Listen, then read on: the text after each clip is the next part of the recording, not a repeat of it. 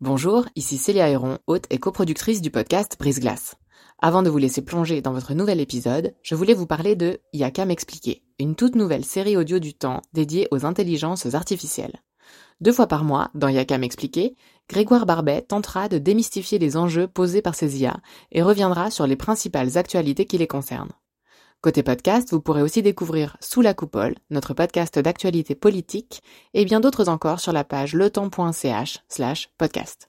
J'en profite enfin pour vous dire que vous pourrez bénéficier de nombreuses offres d'abonnement au journal Le Temps, web et print, sur la page letemps.ch slash abonnement au pluriel. Bonne écoute Le magasin euh, préféré des, des c'est euh, Hornbar.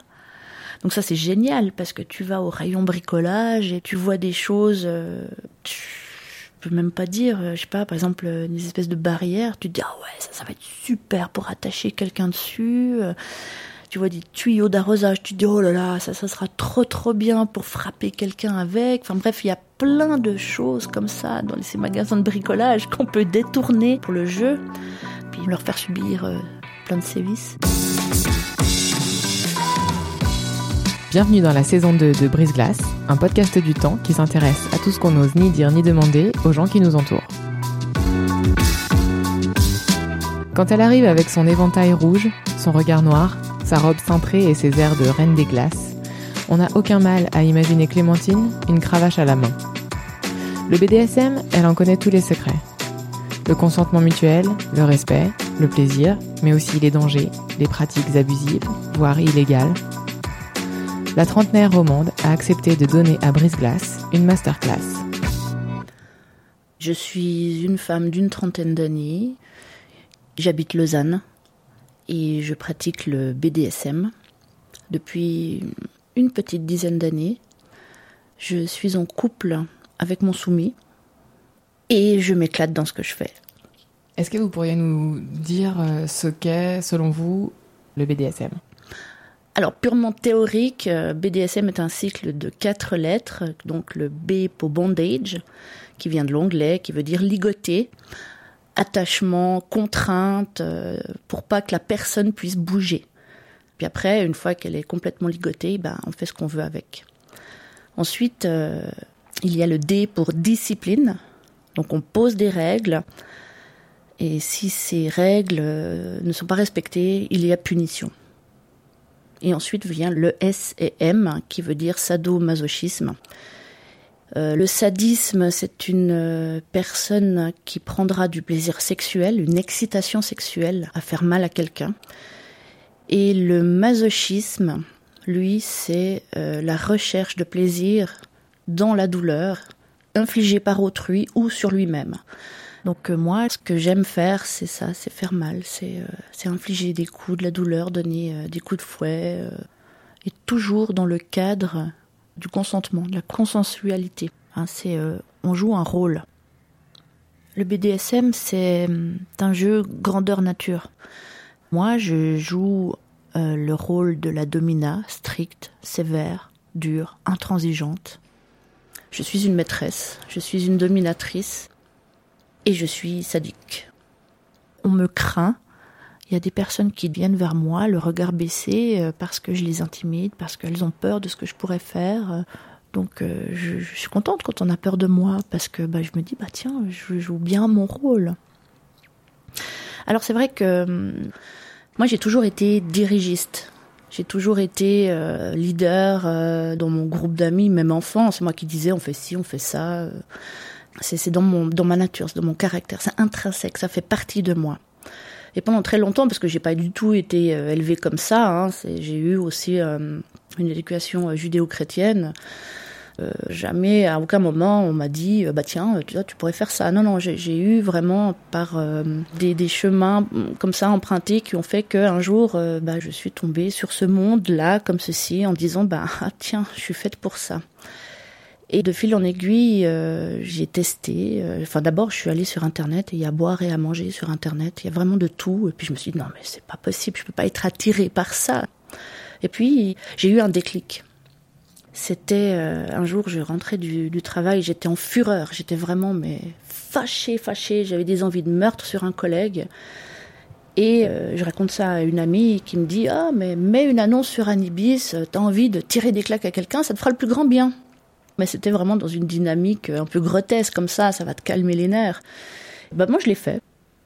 Et euh, dans l'heure, euh, j'ai eu une réponse euh, d'une personne qui me disait ah oui oui, je suis très intéressée, je cherche à être giflée. Puis moi, moi j'ai jamais eu de tabou dans ma vie, je, je, ça m'a jamais paru étrange.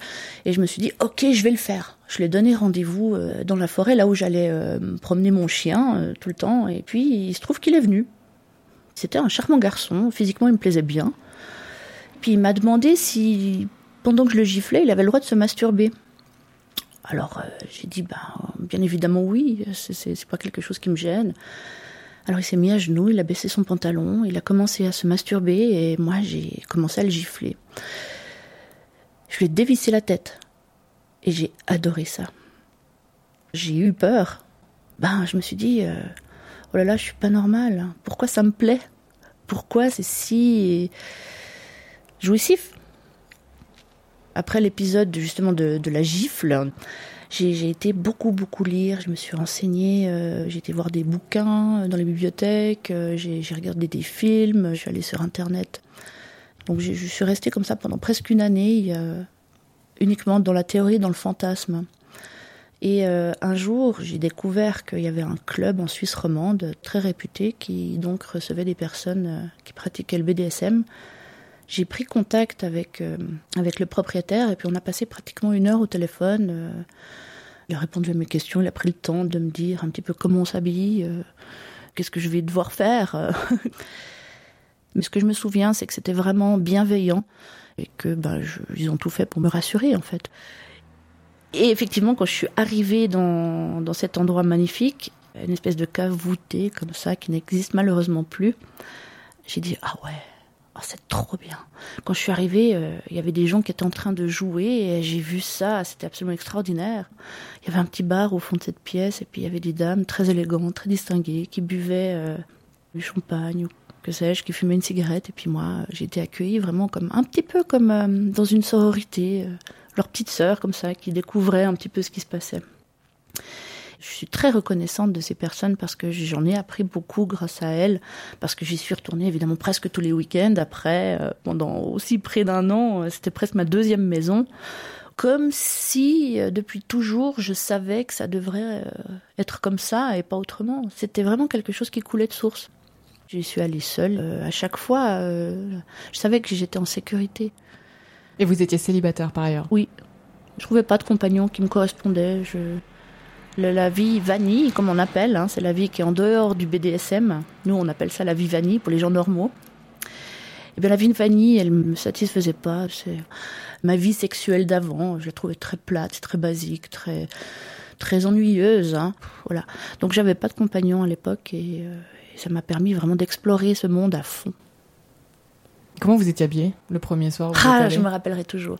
J'avais une euh, robe noire que j'ai toujours d'ailleurs, que je l'adore, c'est ma robe préférée, avec un décolleté hyper plongeant et euh, des bas tenus par euh, des portes-jartelles et des hauts talons avec des petits pics sur le talon comme ça noir. J'étais évidemment bien maquillée, rouge à lèvres, fossiles. J'avais des cheveux très longs à l'époque ah ouais, je me revois encore, c'est génial. Alors, on joue dans des donjons. Donc c'est euh, une espèce de pièce euh, ou une maison ou un lieu aménagé avec euh, divers matériels et mobiliers qui serviront au jeu plus tard. Donc il y a des croix de Saint-André, c'est une croix qui ressemble à un X avec des attaches pour les pieds, les chevilles et les poignets qui servent à immobiliser la personne soumise qui va se faire euh, fouetter ou frapper. Il y a des chaises gynécologiques, donc on est assis sur cette chaise, les jambes écartées, et puis on peut travailler le sexe de la personne, ou l'anus de la personne, ou les seins de la personne, qui sera dans cette position euh, assez avilissante hein, pour la, la, plupart des gens. Et il y en a d'autres qui se trouvent euh, très bien à l'aise sur ces chaises, comme ça, ça dépend du caractère. Il y a des bandes fessées, donc on peut se retrouver euh, un peu euh, penché en avant pour vraiment qu'on ait les fesses à portée de main euh, pour pouvoir fesser, frapper. Il y a des carcans Donc c'est une espèce de pièce en bois avec un trou pour la tête, un trou pour les deux poignets. Il y a des grosses roues fixées à des murs qui tourneront comme les roues pour la loterie, un petit peu. Hein. Ça, le, soumis peut se retrouver la tête en bas, euh, perdre ses repères. Une fois, il y a une domina qui était là avant moi dans ce club, m'a dit Ah bah tiens, tu veux essayer le martinet Je te prête mon soumis. Ah bah oui, fabuleux, excellent. Donc elle m'a montré comment on maniait le martinet, par exemple. C'est une espèce de plusieurs lanières attachées euh, ensemble avec un manche et euh, très souple comme ça, très fluide. Et puis euh, c'est fait pour frapper les fesses ou le dos du supplicié, on dira, ou du canevas, comme moi j'aime bien à le dire.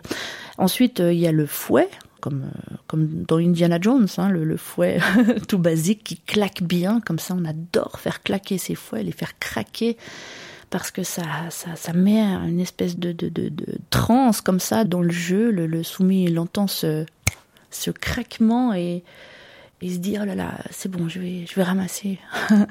il y a euh, le paddle, euh, c'est une badine. C'est en bête euh, bout de bois ou une espèce de, petite planche avec un manche hein, qui, qui, tape à plat les fesses. Il y a la canne anglaise, c'est un long bout de rotin qui laisse de belles traces rouges sur la peau, comme ça, c'est magnifique, ça claque, puis ça te vibre dans le bras, j'adore, j'adore. Euh, les pinces japonaises, des espèces de petites pincettes métalliques qu'on met sur le, bout des seins, sur les tétons. Il y a euh, les, des baillons boules, des gog balls qu'on met comme ça à l'intérieur de la bouche pour que le soumis euh, puisse mordiller quelque chose quand il reçoit euh, la, douleur, ou et puis surtout aussi pour le faire taire. Hein. C'est aussi euh, un cadre de d'humiliation ou de, de punition. Il y a des cagoules pour masquer la vue. on s'occupe de son corps, elle ne voit pas ce qu'on va lui faire. Voilà, il y a, y a, y a une multitude de pratiques et chacun jouera de la manière dont il l'entend. Et puis, euh, bah après, c'est ton forgeron qu'on devient forgeron, n'est-ce pas? Donc, j'ai dû euh, trouver des fesses euh, qui étaient bien d'accord de me servir de, de cobaye pour que je puisse m'entraîner. Alors, j'ai commencé à m'acheter des petites cravaches. Où ça? Oh bah alors j'étais chez Félix Buller, hein, simplement, donc c'est un magasin pour les cavaliers. ouais ouais ouais, des vraies cravaches pour des vrais chevaux. Je suis allée aussi dans des sex shops pour m'acheter du petit matériel. Alors, euh, c'était vraiment du, bas de gamme. Je me rappelle, euh, il y avait un, petit padel avec un petit cœur rose dessus. J'avais un petit masque euh, pour empêcher de voir. et puis mes, fameuses cravaches, donc j'appelle mes petites chéries parce que j'aime bien le, bruit de... Et euh, donc voilà, mais au fur et à mesure euh, du temps qui passe, euh, bah, on achète à gauche à droite des choses et puis on les fabrique aussi. Moi, j'ai fabriqué des trucs. Le magasin préféré des, des BDSMR, c'est Hornbar. Donc ça, c'est génial parce que tu vas au rayon bricolage et tu vois des choses. Tu peux même pas dire, je sais pas, par exemple, des espèces de barrières. Tu te dis ah ouais, ça, ça va être super pour attacher quelqu'un dessus tu vois des tuyaux d'arrosage, tu dis oh là là, ça, ça sera trop trop bien pour frapper quelqu'un avec. Enfin bref, il y a plein de choses comme ça dans ces magasins de bricolage qu'on peut détourner pour le jeu.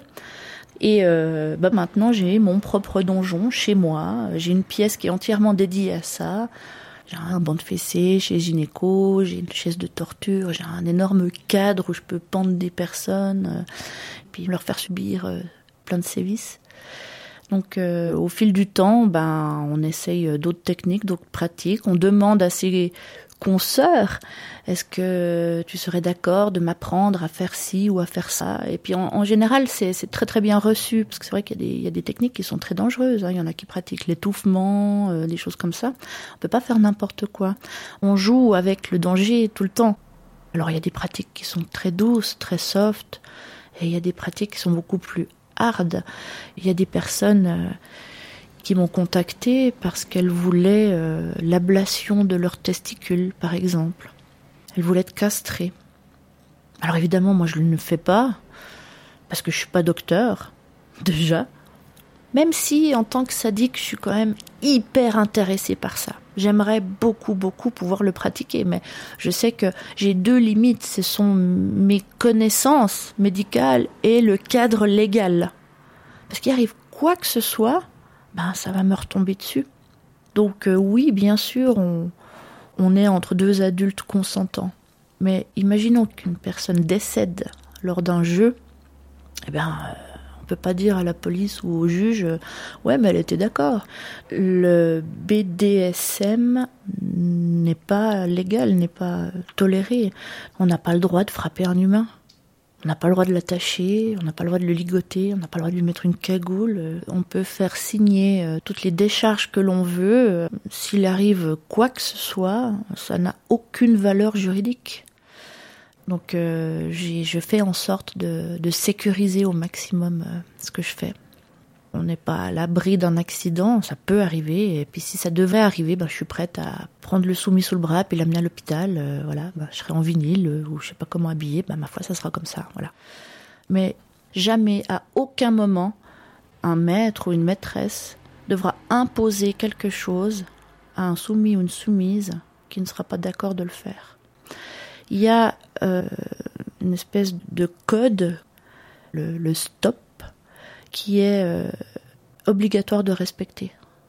Le mode sécurité, hein, le safe word, c'est le soumis qui en a un. Tout d'un coup, euh, il me dira Kleenex, voilà, je vois un Kleenex. Et eh ben, je sais que c'est son ben, je devrais arrêter ce que je suis en train de faire. Il y en a qui disent euh, diamant, il y en a qui disent rouge, rouge parce a les feux de signalisation. Quand c'est vert, ça va. Quand c'est orange, ça commence à être un petit peu. Puis rouge, il faut arrêter. Ça, c'est très très important. Alors, à peu près toutes les pratiques que je fais subir, je les ai testés moi-même. Hein, par exemple, je me suis fait fouetter pour savoir ce que ça donnait.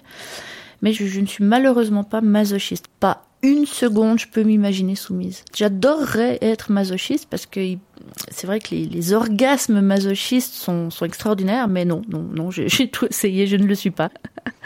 Pourquoi vous dites que les orgasmes euh, masochistes sont absolument incroyables? Les orgasmes masochistes, le subspace, c'est le hum, sub pour soumis et space pour euh, une espèce de transe comme ça.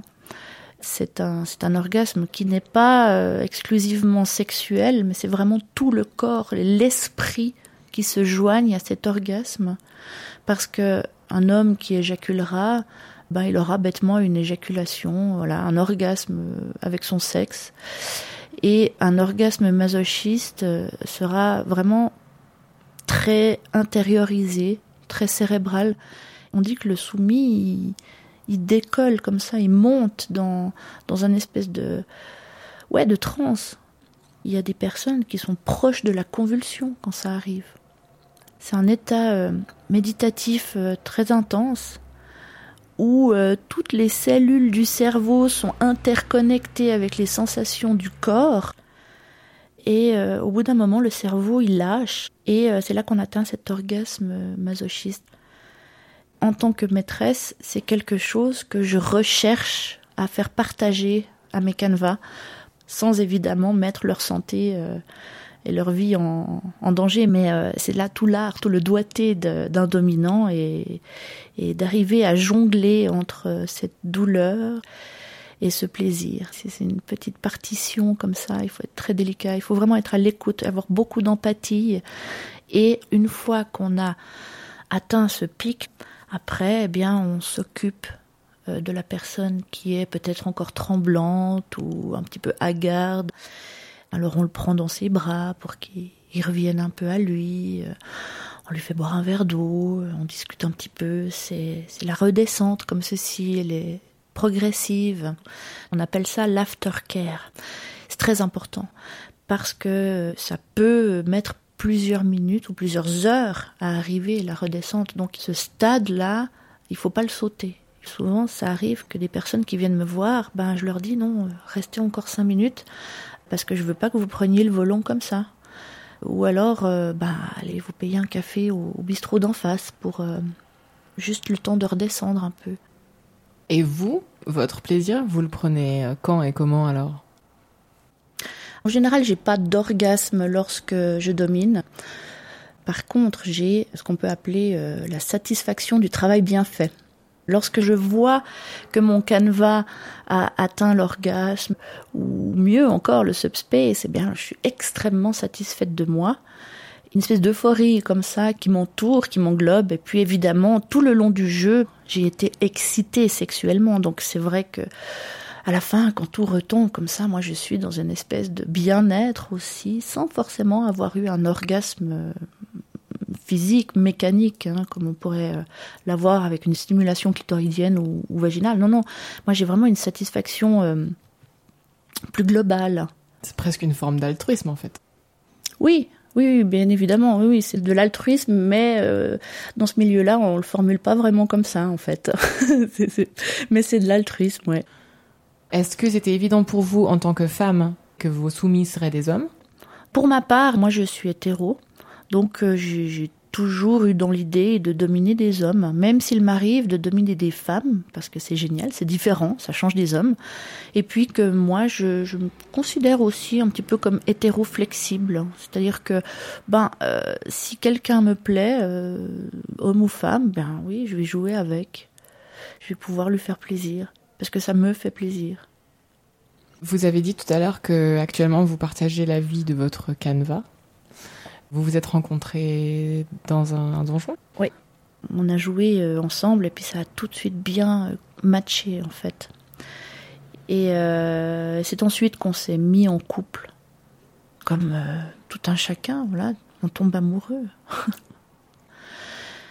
Dans ces soirées-là, ce qu'il faut savoir aussi, c'est qu'on ne fait pas de 8 heures le soir à 3 heures du matin des jeux. Ça ne se passe pas non-stop comme ça. On va dans ces soirées, il y a beaucoup beaucoup de discussions euh, autour d'un verre, parce qu'il y a toujours un bar, il y a toujours euh, quoi se, se sustenter comme ça, et euh, au fur et à mesure qu'on se découvre l'un et l'autre, ben on se dit ah ouais quand même il me plaît bien lui. Donc euh, on se donne rendez-vous pour euh, une deuxième soirée et puis après on se dit ah ouais tiens moi j'aimerais bien aller euh, bah tiens un petit souper au restaurant juste toi et moi. C'est pas parce que je l'ai vu à quatre pattes avec un collier autour du cou que je ne peux pas lui dire bah tiens allons boire un verre discutons. Est-ce qu'il y a de la place dans une relation amoureuse comme ça pour la tendresse? Oui, je fais des bisous à mon amoureux. Euh, on se dit des mots tendres, euh, on se tient la main. Euh, on est très très amoureux et c'est vrai que d'autres personnes qui nous connaissent un petit peu plus dans notre intimité nous ont déjà dit qu'on dégoulinait d'amour, effectivement. On donne toujours une image très stricte et très froide, mais il y a dans l'amour, il y a évidemment les câlins et tout ce qui pourrait être entre un homme et une femme lambda. Donc euh, voilà, maintenant c'est mon amoureux euh, et c'est mon soumis aussi. Euh, il me vous voit 24 heures sur 24. et puis bah, on, joue chez nous, dans notre donjon. on y va à fond, quoi. Pratiquement tous nos week-ends sont dédiés à ça. Donc on voyage beaucoup, on visite beaucoup de donjons, on va ouais à Berlin, on va à Munich, on va en France, on, aime beaucoup sortir dans, dans ces soirées-là. Plus fétiche que BDSM, parce que c'est vrai que les soirées BDSM, c'est plus difficile d'en trouver euh, dans des donjons qui sont bien. Et euh, d'aller dans des soirées fétichistes, c'est génial ce milieu-là parce que les, soirées fétichistes sont plus grandioses. Donc euh, moi, je peux me retrouver habillée en latex des pieds à la tête. Et, et donc, on est bien s'y rendre quand vous allez dans ces euh, donjons Est-ce qu'il y a une notion d'exclusivité? Alors, ça dépend pour qui. Mon soumis m'est totalement exclusif. Je ne lui ai pas donné l'autorisation d'aller jouer avec qui il veut. S'il me le demande, s'il le formule, euh, je peux euh, lui accéder le, droit de jouer avec quelqu'un, mais c'est moi qui l'introduirai auprès de cette personne en lui disant, bah voilà, est-ce que tu es d'accord de jouer avec lui ou pas? Moi, par contre, alors, euh, je peux jouer avec qui je veux. Avec mon soumis, qui est donc mon soumis numéro 1, du coup, on a des règles très strictes. Je ne peux pas faire n'importe quoi avec euh, n'importe qui, parce que voilà, c'est quand même mon amoureux aussi. Hein. On peut pas, je peux pas, euh, par exemple, je peux pas coucher avec quelqu'un. Ça, c'est évident. Et en tant que maîtresse, d'ailleurs, je ne couche avec personne. Mon corps, mon sexe est à moi. Je ne le montre à personne, il ne le touche pas. Avec mon soumis numéro 1, euh, évidemment, je jouerai avec lui, mais je pourrais éventuellement aussi coucher avec lui, mais après, à un autre moment, mais pas dans le jeu. Donc euh, évidemment, euh, lorsque je couche avec mon amoureux, lorsqu'on fait l'amour, eh bien, il y a toujours euh, les petits gestes de, de, domination, il y a toujours des petits titillements, il y a toujours des, petites fessées ou des ordres aussi. je lui dirais, ben, lèche-moi maintenant ou caresse-moi maintenant. On aime bien pimenter un petit peu nos coïts parce que ben une relation sexuelle normale, basique, lambda euh, est à mourir d'ennui. Je m'emmerde, vraiment. Donc il y aura toujours entre nous ce rapport dominant-soumis. Alors c'est difficile de vivre une relation BDSM H24 c'est très fatigant, c'est éreintant. Au bout d'un moment, tu peux plus euh, faire la maîtresse comme ça, parce qu'il faut être tout le temps dans le contrôle, il faut tout surveiller pour qu'il fasse tout exactement comme euh, on veut qu'il le fasse. Et euh, au bout d'un moment, non, c'est plus, plus gérable. Non, non, non. Il y a des moments de relâchement, il y a des moments normaux où moi, moi-même, je, je, je suis en tenue décontractée sur mon canapé, regarder ma télé. Euh, voilà, je suis pas tout le temps non plus euh, avec ma robe stricte, mon chignon et mes hauts talons. Non, non, c'est humainement pas possible. On peut jouer sur des plus longues périodes, comme par exemple un week-end. On commence le vendredi soir et ça se termine le dimanche soir ou pendant les vacances. Mais il y a toujours un début et une fin. Mais tout le temps, il vous vous voit? Tout le temps. Et vous le tutoyez? Oui.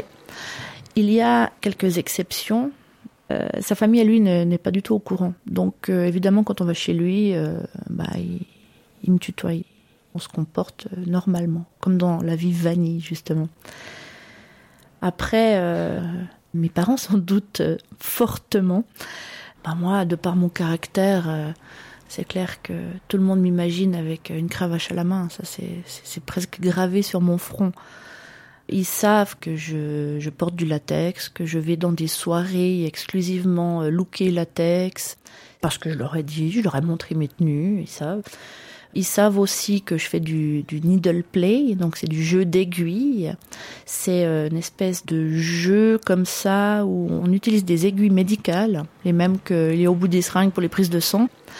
Et on les plante délicatement dans la peau, puis on fait des motifs, on fait des jolies choses comme ça comme quand on fait de la couture. Hein, hein, euh, on les met parallèles à la peau, comme ceci.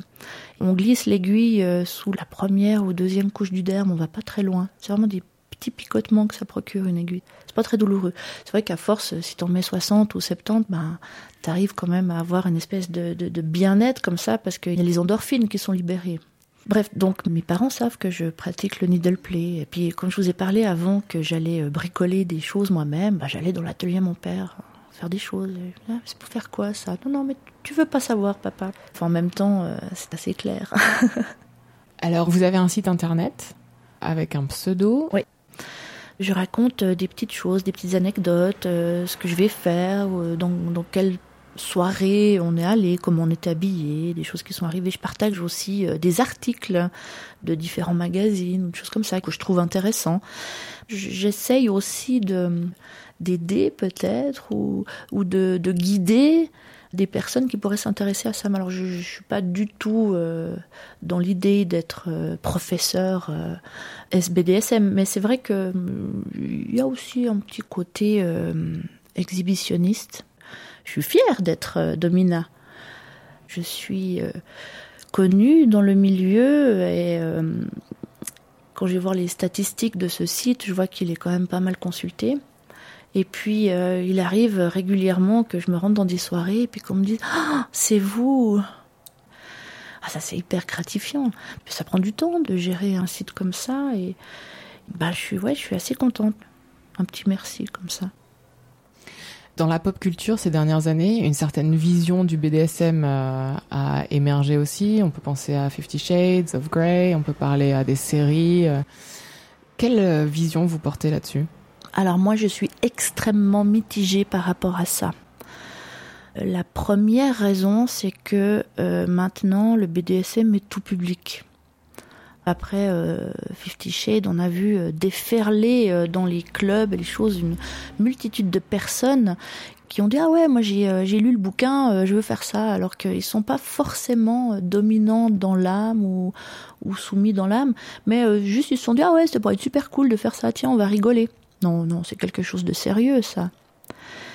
Parce qu'une personne qui sait pas ce qu'elle fait et euh, se dit maître et euh, a une petite jeune femme d'une vingtaine d'années en face d'elle qui n'y connaît rien du tout, euh, elle pourra se faire violer en pensant que c'est les codes du BDSM par exemple.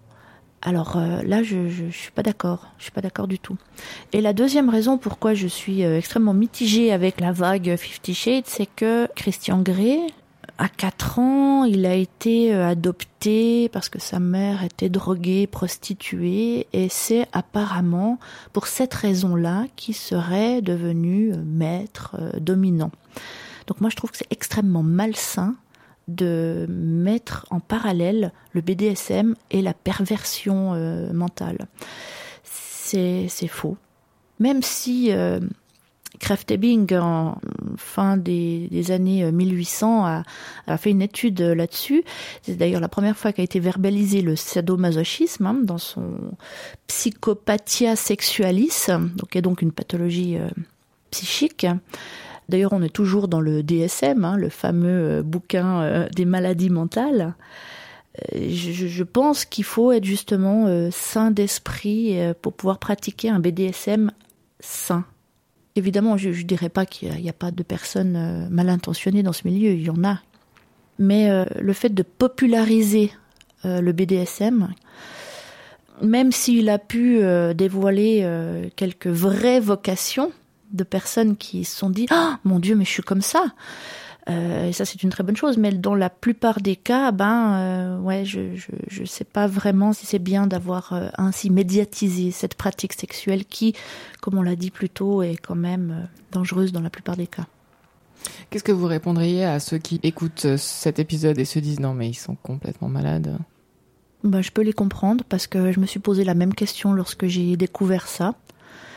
Je leur demanderais juste de ne pas juger des personnes qui s'épanouissent dans une pratique sexuelle qui n'est pas la leur. Il faut une tolérance. Je vous, je vous force à rien.